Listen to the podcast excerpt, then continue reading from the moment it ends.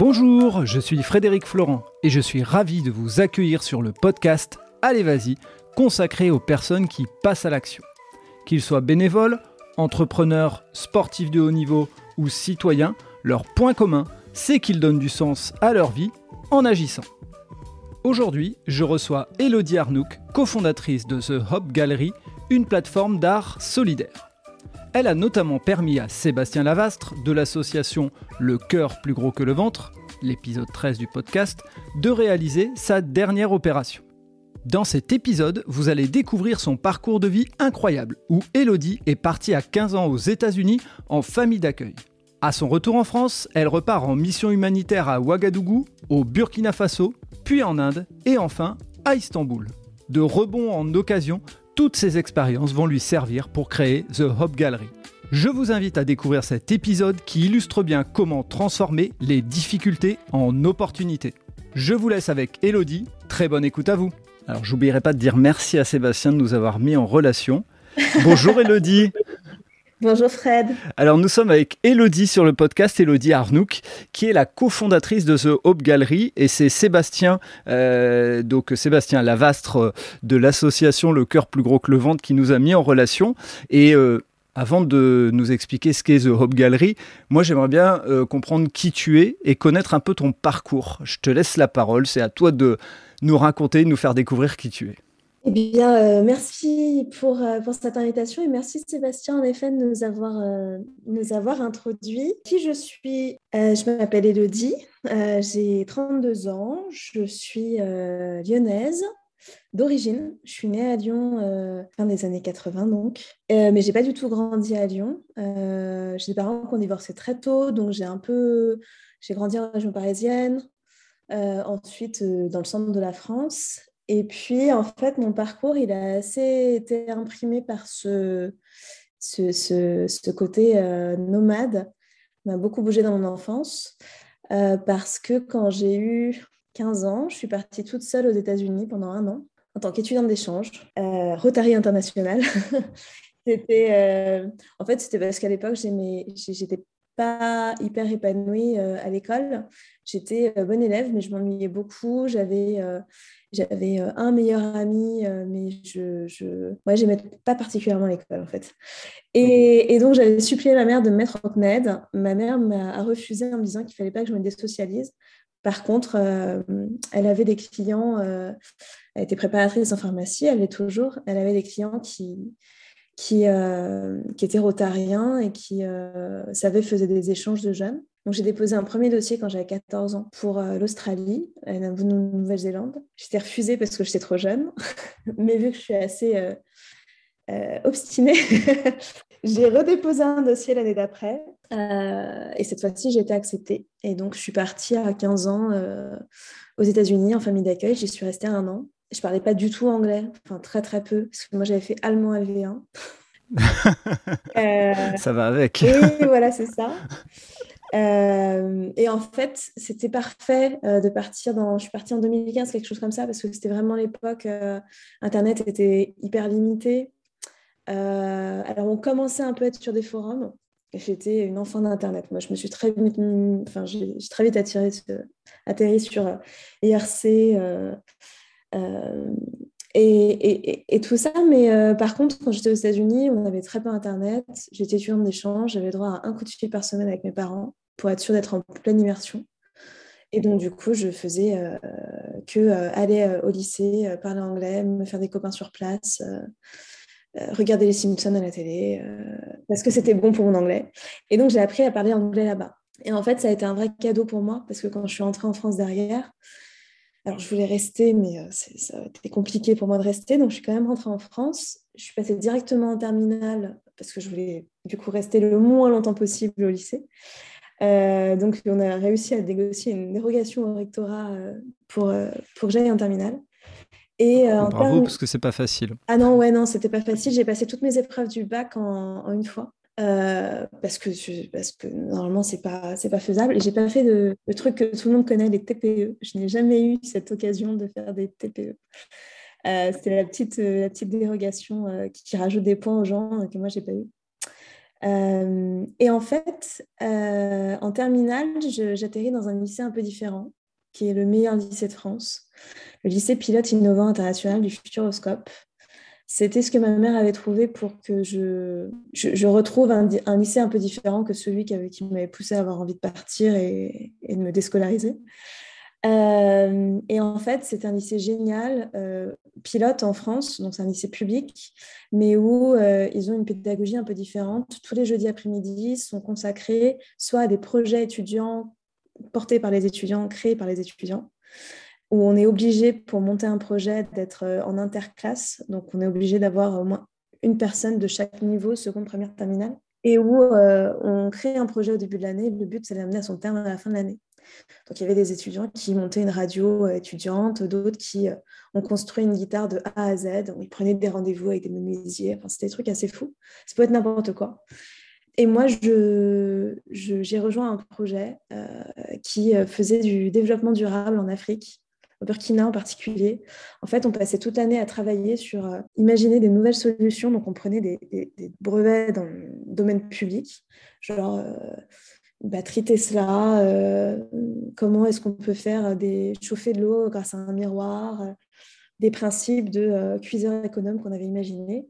Et donc, on essayait de, de, simplifier les choses au maximum en se demandant comment est-ce qu'on pouvait reproduire ces choses-là en Afrique avec les matériaux du coin. Et ensuite, on partait et on est parti deux semaines euh, sur place dans la brousse au nord de Ouagadougou, dans un petit village qui s'appelle Basseniam, euh, pour tester les trucs qu'on avait créés. Donc, on avait créé un séchoir solaire, un cuiseur économe.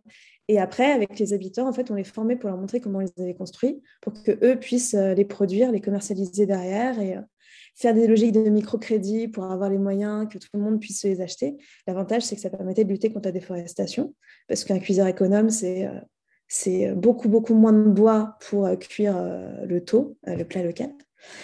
Et, et puis que ça, ça évitait aussi d'aller chercher le bois très très loin. Enfin bref, il y avait plein d'intérêts. Et c'était une expérience absolument folle. J'ai adoré bosser là-dessus. J'ai adoré partir en Afrique. En plus, derrière, on a gagné un prix, on a gagné les expositions. On est parti en Afrique du Sud. Et moi, j'ai fait partie de la délégation uniquement, je pense, parce que je parlais anglais grâce aux États-Unis. Et que du coup, Merci les États-Unis. Voilà, j'étais en charge de traduire euh, absolument tous nos supports de com, nos posters, de pitcher le projet devant euh, les jurys à Durban euh, des Expos Sciences. Et ça n'a pas été neutre non plus, parce que quand derrière, je ne savais pas quoi faire côté études, j'ai atterri en école de commerce pour ne me fermer aucune porte, en école de commerce post-bac parce que euh, pour être honnête, je savais que j'avais absolument pas. Euh, vu que j'avais fait un bac S, j'aurais été supposée être en prépa HEC euh, option scientifique. Et moi, 9 heures de maths par semaine, en ayant sauté une classe, j'étais nulle. Enfin, j'avais pas fait mon programme de maths de première, donc autant dire que celui de ma terminale était encore pire. Et, et, donc, je savais que j'allais faire partie des taux de suicide si je me lançais là-dedans. Enfin, c'était vraiment, j'avais très, très peur. Donc, j'ai fait du post-bac. Et en fait, en post-bac, dans mon école, bah, mon stage de fin d'études, quand j'ai commencé à postuler partout pour, euh, trouver un truc, j'ai envoyé mon CV à la Chambre de commerce de Poitiers. Et ils ont vu une toute petite ligne avec marqué que j'avais fait euh, bah, du coup du développement durable, entre guillemets, au Burkina. Et eux, ils étaient sur le point d'organiser un gros forum euh, à l'étranger au Burkina. Euh, c'était un forum qui, tournait tous les ans de pays. Et quand ils ont vu euh, marquer Burkina, ils ont contacté la Chambre de commerce, puis ils ont dit, donc du, la CCI nationale du Burkina, en leur disant on, a une fille là qui a l'air sympa, et puis surtout, elle est déjà venue. Du coup, elle connaît un peu votre pays. Euh, et nous, on aime bien avoir un représentant de, nos, de, nos méthodes de travail sur place pour aider les organisateurs en fait et faire le lien entre nos deux organisations. Et du coup, j'ai rencontré tout le monde et ils ont accepté de me prendre en stage. Euh, c'était très impressionnant à l'époque. Et en fait, j'ai passé deux semaines pour, euh, à Poitiers pour euh, voir, enfin, prendre un max d'informations. Et ensuite, je suis partie à Ouaga, habiter pendant six mois pour organiser un énorme événement faut savoir ah oui, pas le petit stage en fait. On va non, c'était pas du tout un petit stage. En fait, c'était au début, c'était euh, un petit peu un petit stage, et puis au final, vu que moi j'étais ultra volontaire et que euh, et que j'étais, enfin, j'acceptais euh, de prendre autant de responsabilités. Alors, je me suis encore retrouvée, l'anglais vraiment, je me suis retrouvée à retraduire tous les supports de communication de tout le monde. donc, et puis après, en fait, mon, mon chef de, le directeur de, de, la chambre qui organisait ça, a commencé à de plus en plus me faire confiance. Et, et a vraiment me. Enfin, il m'a appris, c'est une des personnes qui m'a appris plus de choses s'appelle, euh, il est encore vivant, il s'appelle Boubacar Traoré et euh, je crois qu'il m'a tellement appris professionnellement. Et donc, il me déléguait plein de trucs. Je me suis retrouvée à aller représenter la Chambre pour faire des conférences de presse au Sénégal. J'étais euh, une femme blanche, jeune. J'avais 20 ans, j'avais l'air d'en avoir 14. donc, question être prise au sérieux, c'était... Mais, euh, mais au final, ben, j'étais l'envoyée, la représentante de la chambre, donc euh, tout le monde considérait qu'il fallait m'écouter et me faire confiance.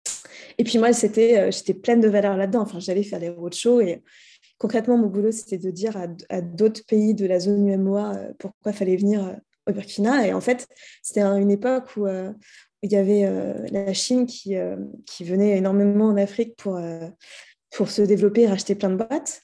Et puis, en fait, au lieu d'emprunter la main-d'œuvre, d'employer la, main-d'œuvre locale, euh, ils faisaient, euh, pour certains, dans certains pays, et ça commence à se savoir, ils faisaient venir des prisonniers chinois pour les faire bosser en Afrique. Et donc, alors moi, c'est le discours était tout fait. Je disais aux Africains, non, mais il faut choisir vos partenaires, il faut choisir avec qui vous avez envie de travailler. C'est l'occasion, il faut venir à notre événement. Et du coup, on a recruté, euh, on a recruté 150 boîtes de la zone UMOA et euh, donc euh, de l'Union économique et monétaire d'Afrique de l'Ouest. Grosso modo toute l'Afrique francophone. sur, sur l'Afrique noire francophone, ce n'était pas le Nord-Afrique. Et puis 150 entreprises du reste du monde qui sont venues. Ça a été un gros succès, tellement qu'ils en organisent depuis hein, tous les ans, sauf quand il y a le Covid. Oui. Et sorti de ça, et ben moi je me suis dit, j'adore les relations internationales.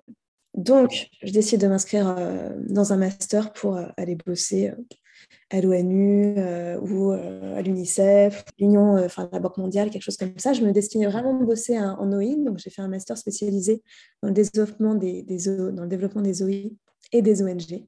Et en fait, pendant mon, je rentre, je m'inscris en master, je commence les cours et je me rends compte que ça va être très très compliqué parce que je j'ai pas du tout envie d'aller bosser là-dedans. Pas parce que c'est pas ce que je veux faire, mais parce que je comprends très rapidement, parce que j'ai des bons profs, hein, que euh, le temps qu'une très grosse organisation euh, prenne une décision, parce qu'ils sont tout le temps en train de mesurer, bien sûr, enfin, il y a des enjeux énormes, politiques, enfin, la géopolitique, c'est compliqué. Euh, concrètement, le, temps de faire passer un, même ne serait-ce que d'ouvrir un bureau, de faire quelque chose, en fait, il y a des, milliers de personnes qui ont le temps de mourir. Et moi, parce que j'avais déjà fait bah, tous mes projets étudiants, euh, j'avais monté des circuits écotouristiques en Roumanie, en, projet étudiant, en école de commerce. Enfin, j'avais fait. Euh, je montais beaucoup de projets. Euh, c'était mon lycée qui m'avait bien appris là-dessus. Plus les États-Unis, où il y a vraiment une mentalité un peu de, de faire et de, et de se poser des questions après, au moins d'essayer. je, je, me disais que je peux, j'allais être frustrée beaucoup si je devais euh, passer huit niveaux de hiérarchie pour euh, obtenir euh, l'autorisation de faire quelque chose. En fin de compte, tu avais trouvé ta voie, mais pour autant, la manière de le faire ne correspondait pas aux ONG ou aux organisations internationales. Complètement. Et les ONG un peu plus, mais, mais ça dépendait desquelles en fait. et puis les ONG très grandes ont aussi beaucoup de process parce qu'elles sont hyper, hyper auditées. ce qui est normal, il hein, faut savoir où va l'argent. Euh, mais j'avais commencé à toucher du doigt un truc que euh, je commençais à beaucoup euh, m'intéresser à l'entrepreneuriat social, en tout cas au tout début. j'avais pris une option parce que j'avais la possibilité de choisir quelques briques de mon master. J'avais pris une spécialité en gestion de projet et une autre en RSE. Et je me disais qu'en fait, on, pouvait aussi juste mettre de l'éthique un peu partout et que si on y arrivait, on, on aurait aussi, on aurait toujours besoin d'associations, mais il y aurait certains trucs sur lesquels, euh, si on avait des meilleures pratiques, euh, euh, il y aurait aussi des fois moins de sujets. Bien sûr. Et donc au sortir de ton master, euh, tu t'orientes vers quel, quel domaine? Plutôt l'entrepreneuriat social, plutôt l'entrepreneuriat et puis en même temps une association sur le côté? Comment, comment tu t'es eh ben, fixé sur ton parcours? En plein milieu de mon master, j'ai la chambre de commerce de Poitiers qui me rappelle et qui me dit, donc j'étais en train de faire un master à distance pour la petite, parce que j'étais rentrée trop tard d'Afrique pour les inscriptions pour le présentiel, donc j'étais en master à la fac, mais en, par correspondance. Et tu étais précurseur ah, d'un système. finalement, j'y étais au CNED après avoir... Non, c'était pas le CNED, c'était vraiment l'université. Euh, et en fait, c'était justement un master qui se faisait à distance parce qu'il y avait beaucoup de gens qui étaient en poste dans des ONG ou dans des organisations internationales euh, et en mission typiquement au Togo, comme une de mes copines, et qui ne pouvaient pas du tout euh, revenir pour être en présentiel. Et donc, en plein milieu de mon master, j'ai la chambre de commerce de Poitiers qui me rappelle et qui me dit, tu sais, ça s'est bien passé le forum, nous, on continue d'en faire et on aurait besoin du coup de quelqu'un comme toi. Et là, on en a trois sur le feu. Est-ce qu'il y en a un des trois qui pourrait t'intéresser Moi, je me dis que ben, j'ai carrément le temps de bosser et puis ça me fera des sous en parallèle de, et l'expérience en parallèle de mes études. Et il me propose la Chine, l'Inde ou le Brésil. Euh, et en fait, je choisis l'Inde en me disant, c'est bien, en Inde, ils parlent anglais, je ne vais pas avoir la barrière de la langue. En plus, j'avais toujours eu envie de visiter l'Inde.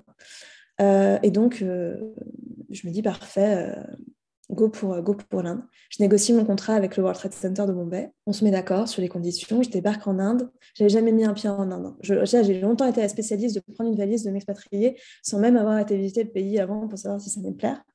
Et je signe un contrat donc à distance et j'accepte d'aller bosser là-bas. Et, et je refais, je rempile, je refais un événement. Et donc, j'habite pendant un an en Inde, j'organise gros forum. Sortie d'Inde, euh, je rentre en France et là, on m'appelle et on me dit Ah, bah, on va en faire un autre et cette fois-ci euh, à Istanbul. en fait, comme ça, j'ai enchaîné euh, les expatriations. Je partais avec un, une valise de 23 kilos. Je venais, je préparais l'événement. Je mobilisais du coup tout mon réseau de chefs de délégation que j'avais un peu bah, du coup depuis l'Afrique.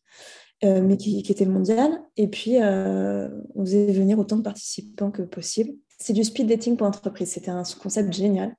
Ils avaient créé une techno, euh, un espèce d'algo qui matchait les, entreprises en fonction de leur souhait de rendez-vous. Et donc, du coup, toutes les 30 minutes, le chef d'entreprise changeait de table et il rencontrait une nouvelle personne pour 30 minutes. Et, donc, c'était ça pendant 48 heures. En fait, il pouvait avoir entre 12 et 15 rendez-vous hyper qualifiés où ils pouvaient autant rencontrer des clients que des sous-traitants. C'était du multisectoriel, donc euh, quelqu'un qui, euh, je sais pas, faisait des...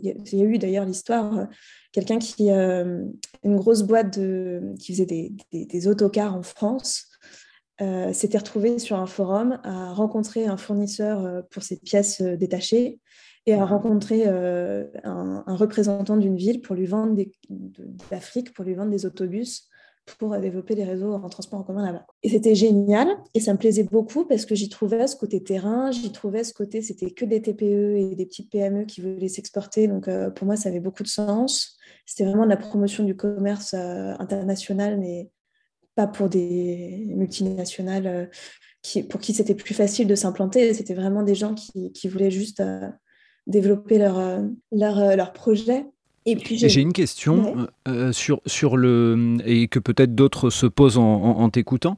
Euh, pourquoi Poitiers a autant intérêt à développer des, autant d'actions de, à l'international? C'est vraiment, enfin, je trouve ça génial, mais je me pose la question de, de, leur intérêt. Ils avaient une super CCI internationale. Ils avaient la CCI internationale. Ils avaient un World Trade Center, parce que les World Trade Center, tout le monde connaît ceux du 11 septembre. Mais en fait, c'était le siège de l'association des World Trade Center. Et le World Trade Center, c'est une association internationale qui vise à promouvoir le commerce euh, partout dans le monde. Et donc, ils, ouvrent un peu, il y a des gens qui achètent des licences pour pouvoir représenter euh, l'association World Trade Center à l'étranger. Il y en a un à Lyon, il y en a un à Paris, il y en a un, il y en a à Poitiers, il y en a à Bombay, il y en a, je crois, 250 ou 300 partout dans le monde. Et en fait, c'est vraiment des points euh, un peu indépendants qui se font le relais de, du, commerce local. Euh, quelqu'un qui est adhérent à World Trade Center, euh, à Poitiers par exemple, peut appeler le World Trade Center de Bombay s'il a envie de faire du business en Inde. Et, euh, quand il va arriver, bah, le World Trade Center de Bombay va proposer, va lui prêter un bureau gratuitement ou pour peu, cher pour organiser ses rendez-vous sur place s'il a des contacts. Ils vont l'aider à le mettre en contact avec des clusters, des assos, etc. Et le but vraiment, c'est de promouvoir tous ces échanges. Et Poitiers. Bah, je me coucherai moins bête grâce à toi. Ouais, Merci. personne ne sait à quoi ça servait les World Trade Center. Bah, la première avant de commencer à bosser pour eux.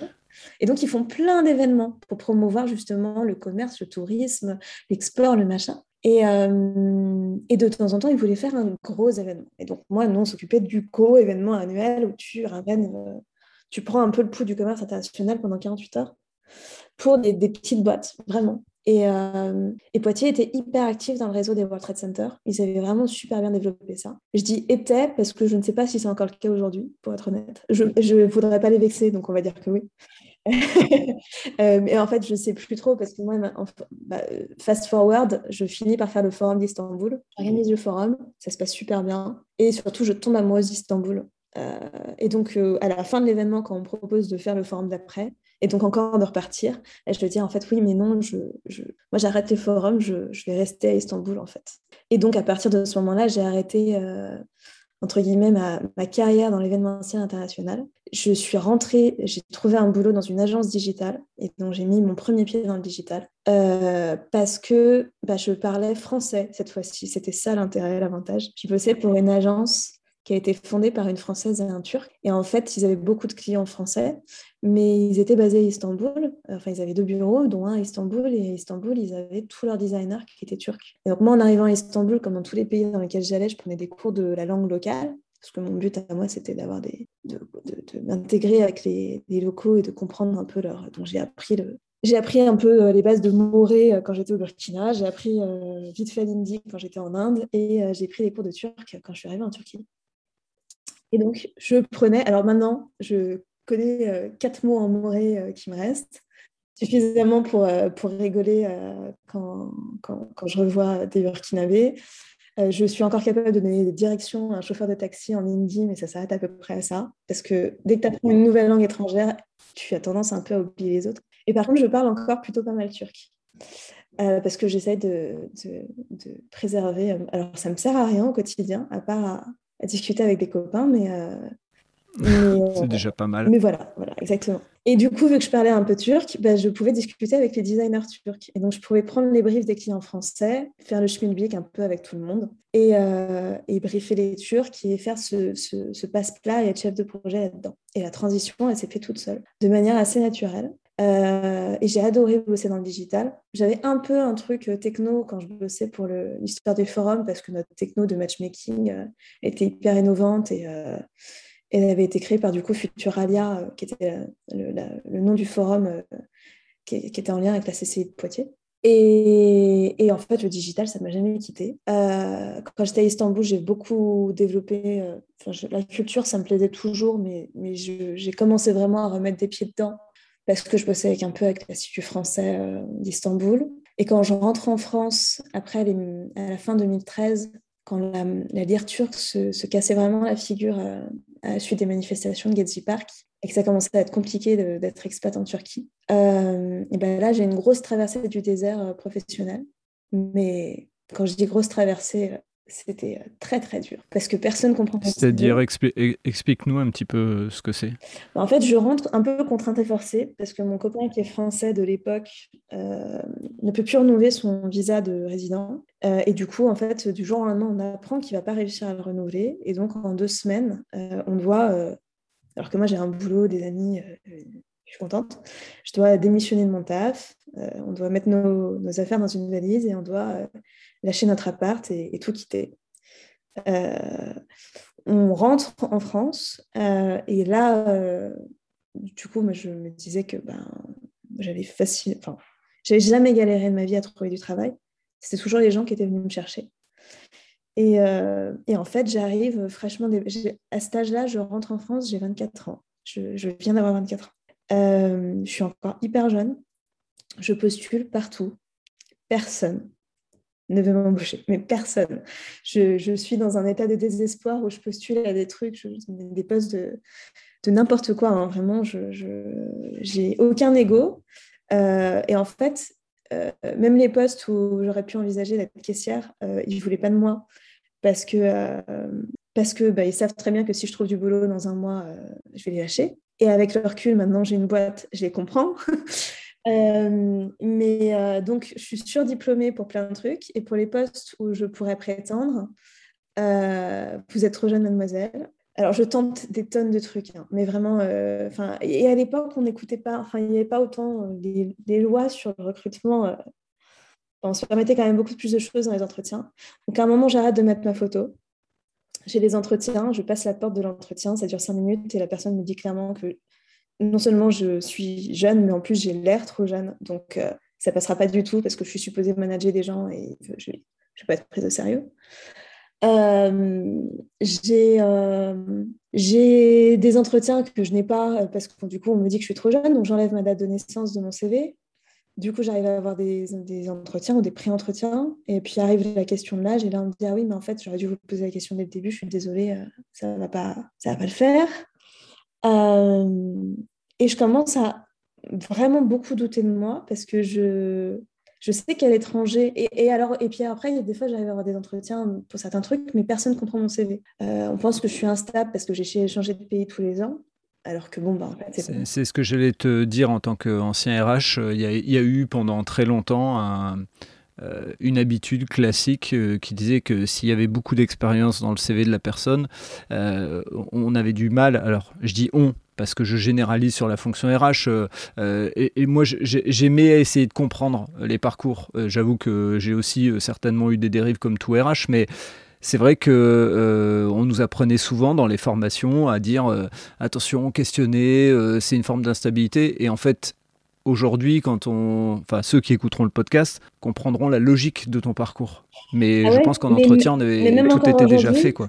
C'est exactement. Mais tu iras sur mon LinkedIn où tu regarderais mon CV, mais la logique de mon parcours, quand tu vois du coup les sauts un peu euh, d'institutions et ou de pays, euh, si tu n'as pas le contexte, tu ne comprends pas du tout. Tu comprends pas que c'est Mais c'est le rôle d'un entretien de recrutement normalement. Sachant que c'est toujours embauché par la structure d'accueil local. Donc, bon, ça a fini par. Euh, enfin, je suis vraiment au, et ma vie. Hein, je, je, j'ai droit à rien. Hein, j'ai 24 ans. J'ai payé mes impôts à l'étranger, mais du coup, je suis trop jeune pour le RSA. Euh, j'ai pas droit au chômage parce que j'étais embauchée par des institutions étrangères. Enfin, c'est vraiment ultra dur. Et, euh, et en fait, je finis par trouver un espèce de petite mission en intérim euh, pour une boîte euh, où je dois m'occuper de faire un peu du, du RH, euh, faire des entrées-sorties de personnel, un peu de, de, de, filer des coups de main sur la paix et surtout les aider à se développer, faire de l'office management et euh, répondre à des appels d'offres. Et je ne savais pas répondre à des appels d'offres avant de bosser chez eux, donc je l'apprends euh, sur le tas. Euh, et en fait, ce truc, ça a été un des trucs les plus utiles pour moi parce que derrière, il y a un vrai phénomène en France qui s'appelle la phobie administrative. et il y a une catégorie de personnes qui est particulièrement touchée par la phobie administrative, c'est les artistes. Effectivement, on est en train de faire le lien tout doucement, on y arrive vers, vers ton projet. Et, la conclusion, ça va être sur, sur The Gallery, tu vas tout comprendre. Euh, et en fait, je, mon boulot ne m'intéresse pas du tout. Mais par contre, du coup, je rejoins un projet associatif qui s'appelle l'Officieux Magazine, euh, qui durera cinq ans. On a un magazine culturel, euh, semestriel papier et webzine en ligne. moi, je me rencarde sur les deux trucs qui m'intéressent, à savoir la musique. Donc, j'écris sur la musique et l'art avec une petite spécialité street art. Euh, donc j'interviewe des tonnes de gens hyper cool. Je, on finit par gérer une équipe de genre euh, entre 15 et 20 contributeurs bénévoles partout en France. Et, euh, et, en fait, parce que je fais ça, bah, je me fais un peu un réseau. Je finis par trouver un boulot, une première mission dans une agence de, dans un, pas une agence, une salle de concert à Lyon, où je m'occupe de faire les dossiers pour leurs projets européens. Euh, et puis, je m'occupe de leur com. Et puis, sorti de ça, je prends un boulot euh, dans une agence digitale où là, à nouveau, il y avait des sujets de faire des appels d'offres. En fait, le fait que les gens n'aiment pas écrire des dossiers et remplir des formulaires, et que moi, j'aime pas particulièrement ça, mais que je le prends comme un jeu et que je me dis que, de toute façon, si, si je travaille très dur et qu'on arrive à avoir le projet, c'est forcément un gros projet et on va pouvoir vraiment se faire plaisir. Et ben, ça m'a aidé à finalement sortir de mon. Déjà, l'associatif m'a aidé à sortir de mon mon, tunnel parce que j'ai pu valoriser des tonnes de trucs où les gens ne me donnaient pas la mission, mais donc du coup, je l'ai fait pour mon asso. À la sortie de ça, je suis prise pour un boulot de chef de projet et de responsable de compte client dans une agence digitale qui a 40% de leurs clients dans la culture. Et donc forcément, ben, mon lien avec le magazine culturel, ce que ma capacité à enfin, faire de la gestion de projet, ce que je connaissais déjà du digital, ça fit. Et parce que je suis un peu hyperactive, quand je signe chez eux, je commence à aider des artistes à répondre à des appels à projets de fresques. Et des appels à projets. Je me permets juste euh, euh, de, te couper parce que il euh, y, a un point sur lequel je t'ai pas coupé avant parce que c'était important de te laisser continuer. Mais moi, j'aurais juste besoin de savoir, et peut-être que les gens se poseront la question aussi en t'écoutant, d'où vient, parce qu'on n'en a pas encore parlé, cet attrait pour la musique et le street art en particulier. Est-ce que c'est comme ça Ou est-ce qu'il y a une histoire un petit peu dans, ton passé qui explique? Alors la musique, c'est familial. J'ai un père qui a eu le premier prix en guitare au conservatoire d'Alep avant d'arriver en France pour faire son, son école d'ingénieur. Ok, je savais qu'il y avait un truc, je sais pas, je l'ai senti. Eh, non, je plaisante. Hein. T'as le nez, ça c'est le côté RH. Euh, non, on a toujours été, euh, on a toujours beaucoup écouté de musique dans ma famille. J'ai un peu grandi là-dedans, tout en ayant, euh, et puis j'ai moi-même, j'ai moi-même passé mon enfance à faire du solfège et du piano. je dis ça d'un air blasé, parce que je... Légèrement, mais légèrement, ça s'entend très peu. Alors solfège, quand on dit solfège, ça plaît à peu de monde. Ceux qui sont hein. Euh, non, donc la musique, j'étais une grande. Euh, enfin, j'écumais toutes les salles de concert euh, partout où j'allais. Il y a des salles de concert à Bombay, à Istanbul que j'ai adoré. Enfin, j'ai eu la chance pour ça de beaucoup vivre à l'étranger. Je voyageais pas parce que j'étais en contrat local, donc je travaillais 60 heures par semaine tout le temps, 6 jours sur 7. Par contre, j'avais une vie culturelle qui était quand même assez cool et assez riche. Et le street art, euh, en fait, ça m'est venu, euh, je pense, à Lyon, vraiment. Il y avait du, street art chouette euh, à l'étranger, et c'était de l'art qu'on voyait très facilement. C'est de l'art où tu te promènes, tu es dans un rickshaw et tu vois un truc sur un mur et ça t'interpelle. Et il y a un côté qui est très humain et qui est très accessible, que je trouvais super. Et ça rendait l'art accessible, ça décloisonnait les choses, je trouvais ça merveilleux. Euh, mais je crois que c'est vraiment quand j'ai commencé à écrire à Lyon euh, où, au final, euh, les expos qui tournaient beaucoup dans les lieux que moi je fréquentais, bah, c'était souvent des street artistes en fait. Et puis ça a été les premiers que j'ai interviewés, c'est les premiers avec qui j'ai eu l'impression de, de, discuter avec des copains qui parlaient d'une manière très. On voyait que, en fait, je pense que aussi à l'époque, j'étais clairement je ne savais pas trop où j'allais dans ma vie et parce que je faisais plein de trucs pour euh, oublier le fait que j'avais un boulot euh, qui m'intéressait pas. Et, euh, et quand tu parles avec un artiste, très souvent, tu te rends compte que l'artiste est aussi en recherche perpétuelle. il ne sait pas trop où il va, il cherche la ligne, il cherche le trait, il se demande quel va être son prochain truc. Enfin, il y a un côté, c'est très. c'est ouais, particulier, mais c'est.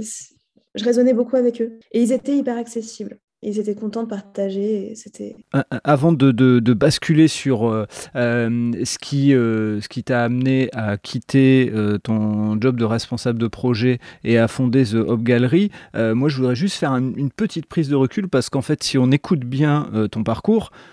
Il y a une chose qui, qui est ta détermination à 14 ans de vouloir aller à l'étranger, t'es pas prise à 14 ans, mais tu lâches pas. Et à 15 ans, tu pars aux États-Unis et toute la grande première partie de ta carrière, euh, ce qui te lance, ce qui te donne des, belles émotions, c'est lié à l'anglais et euh, donc c'est lié à cette euh, détermination à 14 ans, puis à 15 ans de ton voyage. Et l'autre deuxième partie, ce qui est hyper intéressant, c'est au moment où tu es dans la pleine galère, tu acceptes une mission qui au fond ne fait pas partie de tes, tes projets de base et autres, et tu te retrouves à faire des appels d'offres et au fond, c'est ce qui te, c'est ce qui te propulse entre guillemets vers qui tu es aujourd'hui. Donc euh, c'est pour moi, c'est une super leçon. Enfin, les deux points sont hyper importants à retenir, notamment pour ceux qui nous écoutent et pour des parents de jeunes qui se disent Mon Dieu, qu'est-ce que je vais faire de lui? Bah, Aidez-le peut-être juste à faire le bon rebond au bon moment.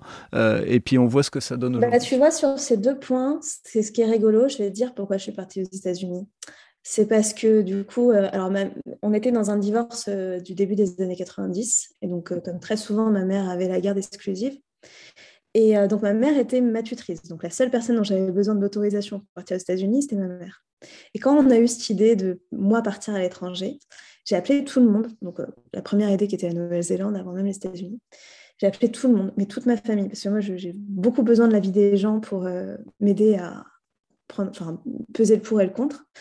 J'ai appelé mon père, ma tante, des amis, des, gens qui avaient voyagé autour de moi. Tout le monde m'a dit, fais pas ça mais tout le monde. Tout le monde m'a dit, tu auras le temps, tu feras Erasmus, tu feras ça après tes études, faire ça en plein milieu de ton lycée, quelle idée, nanana, euh, ça va te mettre en retard, c'est dommage, enfin, euh, enfin, fais pas ça, fais pas ça. Et en fait, parce que je crois, en vrai, il y avait que ma mère qui disait, fais ça si tu veux, ma chérie, euh, vas-y, je t'encourage. Merci maman. Merci maman. En fait, parce que tout le monde m'a dit non, j'ai un, un, très fort... j'ai hérité de, pas une fierté mal placée, mais j'ai un très fort euh, côté. Euh, j'aime beaucoup le challenge. Et surtout, j'ai. Je suis pas un esprit de contradiction, mais en gros, l'idée dans ma tête, c'était de me dire je vais leur prouver que j'en suis capable. Et la vraie histoire, c'est que je suis arrivée aux États-Unis, complètement en plein décalage horaire, fin fond de l'Arizona, euh, dans une famille que j'avais jamais vue. Les 48 premières heures, je les ai passées à pleurer en me disant que j'aurais jamais dû faire ça. Et puis, au bout de 48 heures à pleurer, tu te dis maintenant que j'y suis, en fait, j'y reste et euh, je vais assumer ma décision. Il est hors de question que je prenne un avion de retour. Euh, s'il n'y a pas de catastrophe, du sang euh, ou je ne sais pas quoi, je m'accroche et, et sait-on jamais, enfin, on va essayer d'en tirer le, max. J'adore. Donc, c'était un, un, esprit de contradiction parce que tout le monde me disait de ne pas y aller. Et par contre, l'autre truc, quand j'étais au fond du trou et que j'avais pas des masses de confiance en moi parce que professionnellement, ça avait toujours été simple et d'un coup d'un seul, euh, bah, j'avais l'impression que j'étais nulle. Que j'étais trop jeune à 24 ans et puis que quand j'allais en avoir 30, on allait me dire, Madame, vous allez faire un enfant. Euh, enfin, que j'allais jamais avoir le bon âge. Quoi. C'était. Euh, et ben, le truc qui m'a aidé à prendre la mission qui m'intéressait pas, c'est que mon père, quand j'étais petite, m'avait toujours dit Je n'ai rien à faire du boulot que tu fais. Euh, tu, vas-y, ma chérie, sois éboueuse si ça te fait plaisir, mais alors je, te demande juste d'une chose, c'est d'être la meilleure des éboueuses. Et que tout le monde parle de toi en disant Non, mais tu connais Elodie, c'est incroyable. Enfin, genre, euh, elle arrive à faire les tournées, des ramassages de poubelles encore plus vite que tout le monde parce que je sais pas quoi, je sais pas quoi. En fait, mon père, il y avait une notion de quoi que tu fasses, faut que tu donnes, faut que tu essayes de, vraiment bien le faire. Et que c'est pas euh, la fin justifier les moyens ou le, tu sais, l'histoire de moi, je dis souvent euh, aux personnes qui bossent avec moi, euh, que ce soit une stagiaire, un free ou quoi que ce soit, ce qui m'intéresse, c'est pas de faire pour faire, ça m'intéresse pas. Parce que même quand tu voyages, au final, c'est toujours le truc, le partie que tu vas raconter en rentrant de voyage, c'est c'est le train, enfin quand tu prends un train en Inde, c'est limite plus intéressant la destination. Euh, ce qui m'intéresse, c'est de me dire que quitte à faire un truc que j'ai pas envie de faire, je vais essayer de le faire bien et peut-être que du coup, ça va rendre le truc plus intéressant. Euh, et donc, j'ai pris un boulot qui m'intéressait pas en me disant, bon, bah, je le fais parce que j'ai besoin de thunes, soyons honnêtes. Euh, mais par mhm. contre, sait-on jamais, sur un malentendu, comme dirait l'autre, je vais peut-être apprendre un truc en chemin ou deux qui sera utile. Et en effet, bah, ça a été utile. Ça m'a permis, boucler, boucler, de rentrer en agence, de bosser dans la culture, de pondre des sites internet et des stratégies digitales, parce qu'après, j'ai tout appris sur place. Et je me suis formée pour l'Opéra du Rhin, le Théâtre du Châtelet. J'ai fait des trucs vraiment chouettes. et, et, puis, en parallèle, bosser avec des artistes, les aider à monter des projets, être proche d'eux, me rendre compte qu'ils sont hyper sollicités par des associations, que les associations, elles ont besoin aussi qu'on change un peu la façon qu'on donne aujourd'hui, euh, enfin de faire des dons. Et, c'est de là qu'un jour, en 2018, j'ai eu l'idée d'Op Gallery. Op Gallery, c'est quoi? Du coup, c'est rigolo. Ah. Je t'en parlerai très peu. Merci, merci pour la question. Op Gallery, c'est euh, à la base, Op Gallery, c'est une plateforme qui permet de révéler une œuvre d'art. Donc une œuvre qu'on a pris en photo, qu'on a cachée. Et on la révèle un pixel à la fois, parce qu'un pixel, c'est un euro. Et donc, ça permet d'être une plateforme de collecte de dons euh, où euh, chaque fois qu'un donateur donne un euro, ça révèle un pixel, tu donnes 10 euros, 10 pixels. Et donc progressivement, par l'engagement de tout le monde, parce que pour moi, chacun est unique et nécessaire, et on le veut le montrer visuellement, et eh ben, on arrive à révéler euh, l'œuvre. Et du coup, c'est, c'est, on dit souvent que nous, on montre l'impact que les gens ont deux fois, la première fois dans une œuvre, la deuxième fois dans la vraie vie. Parce que quand on a révélé l'œuvre, c'est qu'on a atteint l'objectif de collecte et qu'on permet à l'association que l'artiste euh, avait choisie euh, de réaliser l'action. C'est toujours une action hyper précise, budgétisée, qu'elle avait euh, besoin de, matérialiser. Et ça existe depuis deux ans. On a fait des révélations pour, on a fait une quarantaine de révélations. On en a fait une récemment avec beaucoup, beaucoup d'artistes pour les femmes afghanes. on en a une en ce moment avec Sébastien qui nous a présenté, qui est la dernière action qu'on va financer pour son association avant que avant qu'il la termine. Et puis, euh, Alors pour la, pour la petite histoire, je vais préciser parce que euh, ça se termine au 31 décembre pour euh, Sébastien. là, on enregistre tôt par rapport à la diffusion, on est au mois d'octobre, donc au moment où ça va diffuser, il y a de très très fortes chances pour que l'action soit arrivée au bout, et donc on aura entre guillemets le résultat, les gens pourront aller voir ce que ça a donné, mais ce qui, est, ce qui est hyper intéressant, effectivement, c'est qu'on est un peu sur, euh, euh, sur ce côté euh, carte à gratter, sur le côté on découvre quelque chose quand on donne, on, on, a quelque chose qui ressort, en fait. Et effectivement, je, c'est ce qui m'a intéressé, c'est ce qui m'a même presque mon côté curieux m'a un peu troublé en disant il ah, faut, que je sache ce que ça donne, ce que ça veut dire, qu'est-ce que c'est. donc c'est pour ça que j'ai bien sûr accepté l'idée et puis parce qu'il y avait une il y avait une forme de bénévolat derrière. Hein. Enfin, faut, enfin, en tout cas, de bonne action. Au-delà du bénévolat, il y a, il y a, de, la bonne action derrière. Donc, euh, euh, j'ai trouvé ça super intéressant. Euh, je, voudrais juste, moi, savoir deux choses. C'est que donc, tu es cofondatrice, savoir avec qui tu as créé. Et puis, surtout, comment on crée malgré tout un modèle économique parce que même si on fait de, du caritatif et autres, il faut quand même aussi en vivre un petit peu. Donc explique-nous peut-être un petit peu pourquoi cofondatrice? Est-ce que c'est parce qu'il y a quelqu'un qui est. Euh, toi, tu as été au, cœur du projet, puis euh, il t'a aidé ou, euh, Enfin voilà, nous expliquer un petit peu tout ça. Alors à la base, je suis cofondatrice parce que j'ai eu l'idée, j'étais en poste. On avait, j'avais créé un, on avait amené un truc dans l'agence qu'on appelait les petits déjeuners créatifs, où une fois par mois, on devait tous venir et, et proposer un truc que ça serait rigolo qu'on fasse. Parce qu'on avait de temps en temps, quand on avait atteint le chiffre d'affaires qu'il fallait pour payer tout le monde, ben, on se gardait du, temps à nous, sans projet client, pour pouvoir faire un projet euh, où on se fasse plaisir. Et donc, on était tout le temps en train de chercher quel allait être le nouveau side project.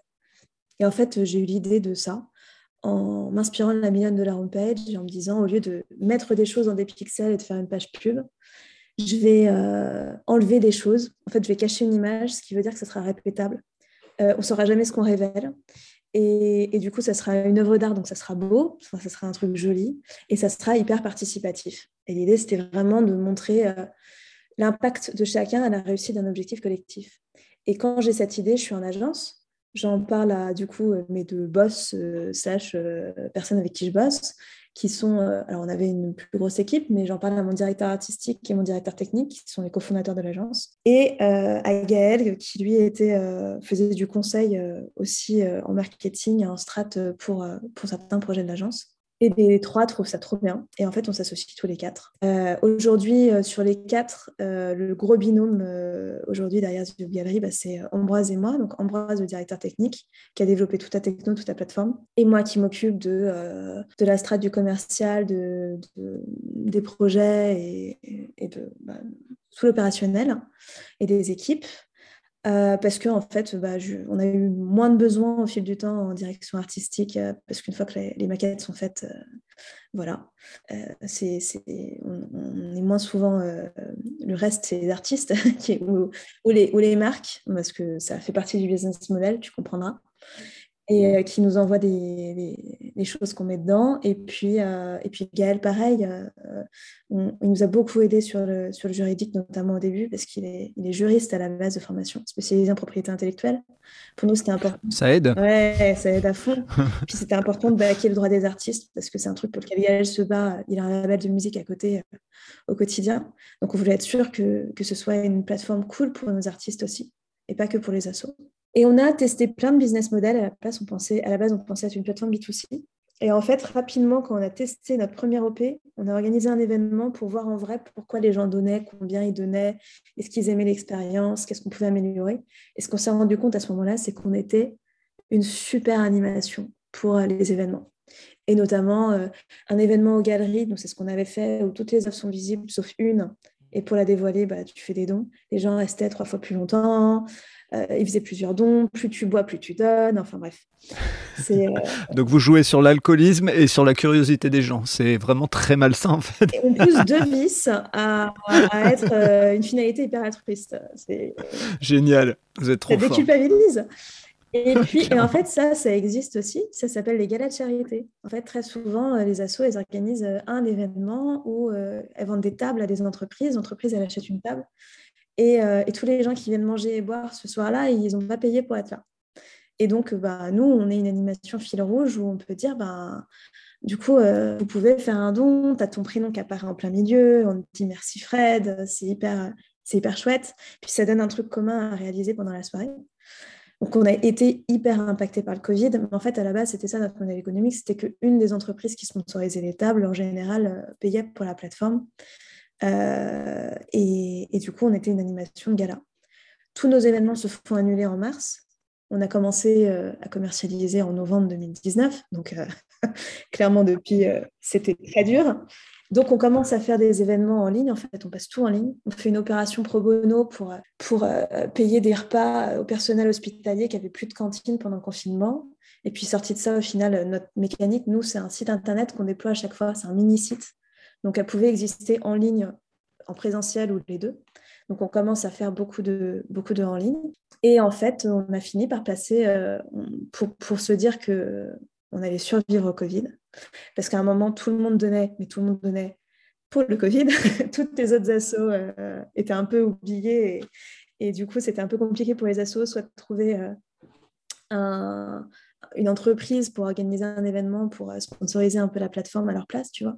Euh, et bah, du coup, on a ouvert la plateforme en, marque blanche. Et aujourd'hui, on a créé. Euh, bon, alors du coup, ça sera complètement officiel quand sortira le podcast, hein, je peux le dire. On a créé une marque qui s'appelle Funrising, avec le D entre parenthèses, parce qu'on élève le fun et les fonds. Euh, et donc, qui te permet en fait de faire des OP gratuites et payantes. Donc, tu dévoiles une image contre un mail, par exemple, si tu veux être prévenu du lancement euh, d'une nouvelle expo, si c'est pour un musée, donc tu dévoiles une œuvre de la future expo.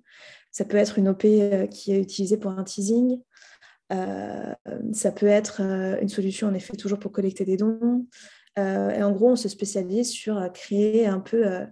nous, le but, c'est toujours que la personne qui s'engage, on parle à la majorité silencieuse, celle qui regarde tout, mais qui des fois ne s'engage pas que la personne qui s'engage, elle ait une expérience hyper chouette, que ce soit pour donner, pour faire un don, pour signer une pétition, pour s'engager, pour euh, passer à l'action, pour faire de la mobilité douce et pédaler sur son vélo et qu'on convertisse ça en, autre chose, tu vois. Euh, tout est possible. Et donc, euh, dans notre modèle économique aujourd'hui, on continue de bosser avec des assos. À chaque fois, on a un share qui est reversé aux artistes, sauf si les artistes décident de ne pas être rémunérés. Donc, euh, nous, on tient à couvrir un peu les frais de prod, même si euh, euh, c'est jamais autant que s'ils avaient vendu leur œuvre, mais on ne veut pas qu'ils travaillent gratuitement, donc, sauf s'ils décident vraiment de faire un don d'œuvre bénévole en nature. Et puis, à côté de ça, on a ouvert notre plateforme pour que tout un chacun puisse créer sa propre expérience participative et, et mémorable. Ok, eh ben, écoute, vraiment, euh, moi je retiendrai, je retiendrai une chose euh, de, de, de, ce qui est écrit euh, par rapport à la plateforme et de ce que tu as, quand j'ai découvert un tout petit peu, mais j'aime bien toujours rester euh, dans, le, euh, dans la découverte en même temps que j'enregistre le podcast. Et la, phrase que j'ai trouvée magnifique, c'est créer le bien par le beau. Mm-hmm. Ça, pour moi, ça, ça résume euh, beaucoup, beaucoup ce que, ce que vous avez fait.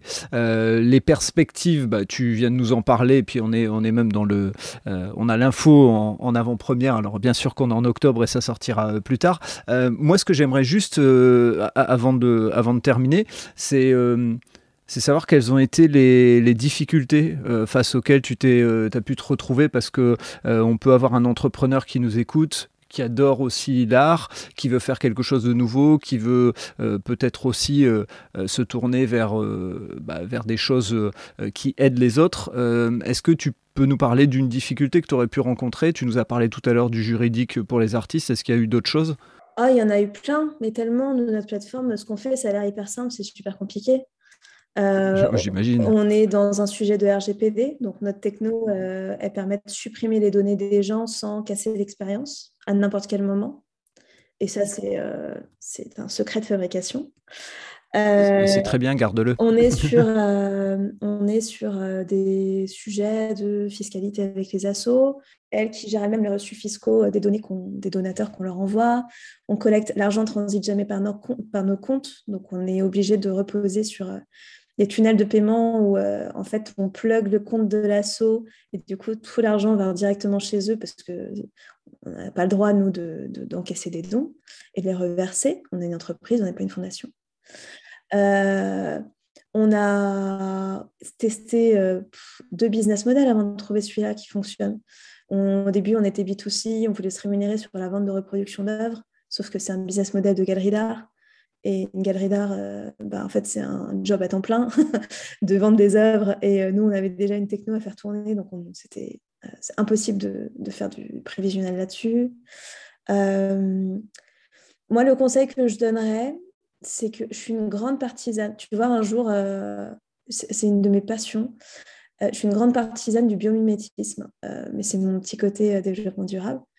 Euh, de vraiment regarder, euh, enfin, ces gens, j'ai je lis des tonnes de bouquins là-dessus. Quand tu observes la nature et que tu vois un truc, euh, une abeille, une araignée, je ne sais quoi, est capable de faire, et que tu te dis, mais c'est incroyable, et que ça t'inspire pour créer des nouveaux matériaux, des nouveaux process, etc. Moi, je crois qu'on devrait faire du biomimétisme à l'échelle de l'entrepreneuriat.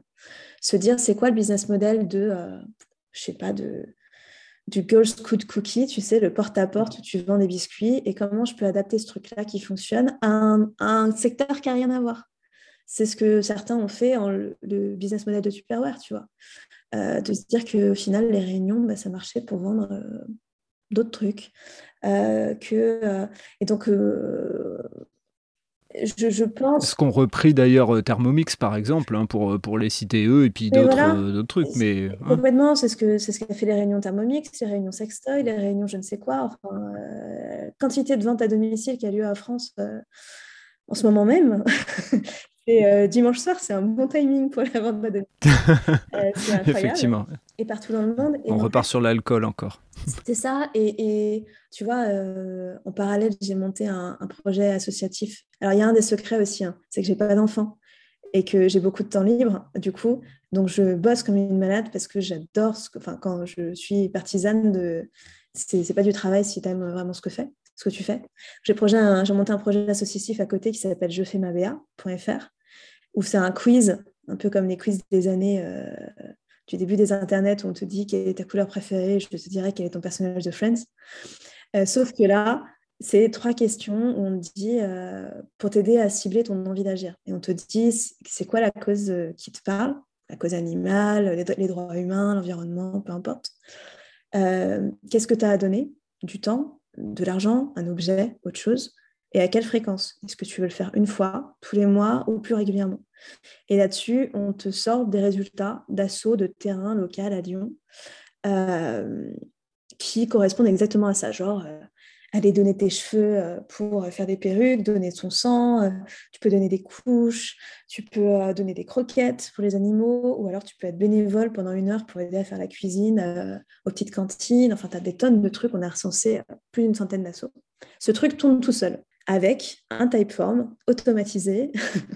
Euh, enfin, j'ai zéro temps à passer dessus depuis que j'ai lancé. De temps en temps, je rajoute une asso, enfin une action précise, et c'est tout, tu vois. Et clairement, ce truc, il peut avoir un business model si j'ai envie. Il peut avoir le business model de My Little Paris. Tu envoies des newsletters, parce qu'on en envoie euh, régulièrement, euh, automatisés aussi. Hein, c'est génial, les automatisations aujourd'hui. Ou tu, tu, peux tout à fait dire, ben, je vais faire un ou deux encarts pub de temps en temps en newsletter. Et comme ça, euh, ça, paye pour les serveurs du, projet. Euh, c'est ça, moi, pour moi, l'idée de se dire comment, des fois, on n'a pas besoin de révolutionner euh, quoi que ce soit, on a juste besoin de se dire, je connais un secteur un tout petit peu, je vois qu'il y a un problème et Et, des fois, c'est juste améliorer le service. Se dire, ça pourrait être un truc tout bête. Moi, j'ai envie de monter un restaurant ou un café à Paris où, tous les serveurs, non, je bah, tu vois, ça existe, où tous les serveurs, ils sont hyper souriants et super aimables. Bah, tu as Oli Belly, qui fait des, une nourriture hyper bonne. Le staff est hyper sympa. Et donc, du coup, tu sais pas si tu vas pour les œufs ou, pour les gens. Quoi. Euh, des fois, il suffit pas grand-chose pour montrer un truc qui... Donc ça, c'est ça, c'est vraiment le bio... Comment je peux m'inspirer de quelque chose qui est fait ailleurs et l'adapter à un secteur qui n'a rien à voir. Ça, je pense que c'est hyper euh, cool. Ensuite, il ne faut pas oublier qu'on n'a pas besoin d'en vivre. Des fois, euh, l'associatif en France, c'est très fort. Mais euh, tu vois, moi, je fais ma BA, j'en vis pas, j'en fais rien. Je suis juste contente de l'avoir montée et de me dire que c'est utile et que on a plein de gens qui viennent dessus pour, trouver des petites assauts de terrain qu'ils connaissent pas. Et, je suis hyper contente qu'on ait monté ça et qu'aujourd'hui, c'est même une asso avec, avec d'autres filles super qui s'en occupent. Bah, Morgane et Hélène qui font tourner le, truc avec ou sans moi, tu vois. Et quand il y a besoin de faire un post Facebook ou d'envoyer une newsletter, j'ai envie de dire bravo et, c'est très bien d'avoir cité les personnes qui, euh, euh, qui travaillent euh, également. Alors, je, je on, est sur un podcast un peu long et je pense que clairement, euh, tu reviendras, il le dit sur ce podcast, parce que ce que tu viens de me raconter sur euh, l'association, ça me, euh, ça me donne envie d'en parler énormément. et je pense qu'on va, on va recréer un deuxième podcast. Donc, ce qu'on se fait, c'est qu'on se garde ça sous la main et, et, tu reviendras pour, ce, pour, pour nous donner un petit peu aussi les résultats, les tendances de ce que bah, fait The Hop Gallery dans un nouveau monde puisqu'on est en train de revenir un petit peu à du présentiel mais on continue à garder des idées euh, euh, du distanciel. Et puis ce que tu viens de dire sur, sur cette association euh, moi je serais hyper content de refaire un bilan dans, dans quelques temps savoir où t'en es. Je retiens et ça c'est important que euh, ton parcours, euh, il est jalonné de, plein de renouveaux et ça c'est hyper intéressant. Qu'une fois c'est euh, c'est grâce à ta maman que tu, tu, pars dans un cycle et puis une deuxième fois c'est grâce à ton papa. Donc quand on entreprend, quand on agit, on a toujours des gens qui nous guident. Alors des fois ils, nous poussent à, aller à l'encontre de ce qu'ils disent, hein, ce que tu avais dit avec tous les gens autour de ta famille. Euh, et puis euh, d'autres fois, c'est dans l'autre sens. Donc euh, vraiment, pour moi, c'est un, un, épisode qui est, qui est rempli d'enseignements. Bah, merci. Je te remercie pour le, le, partage. Bah, de rien, de rien. C'est on ne peut plus normal je te remercie donc pour tous ces enseignements. Ça a été, euh, euh, ça a été très riche pour moi. J'espère que les auditrices et les auditeurs euh, mangeront, écouteront ce podcast même en deux, trois fois s'ils estiment que c'est trop long. Mais en tout cas, avec beaucoup, beaucoup d'enseignements et peut-être des envies pour certains de, de faire comme toi. Ah bah, je le souhaite à tout le monde. Vraiment, faut faire. Tu vois, je crois que c'était ça le mot de la fin. faire avant de chercher tu, trouveras le business model après.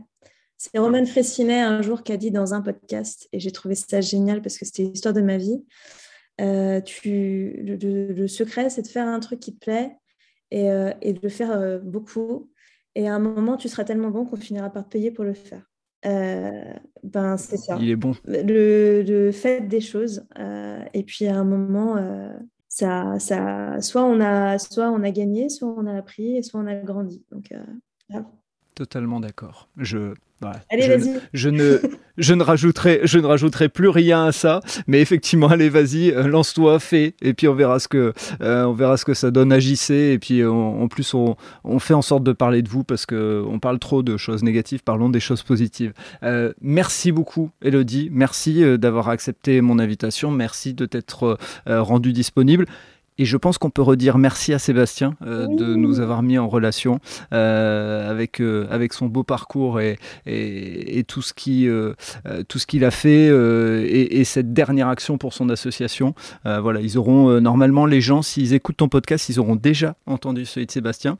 Et ceux qui l'ont pas entendu, eh ben, je vous invite à aller le réécouter. Et juste avant de terminer, tu auras du gros boulot parce que tu as dit plein de choses, donc tu vas devoir m'envoyer plein de choses pour les notes du podcast. donc ceux qui sont intéressés, vous irez voir les notes du podcast. Voilà, on va s'arrêter là. Merci Elodie et euh, on dit à très bientôt. À très bientôt, merci à toi Frédéric.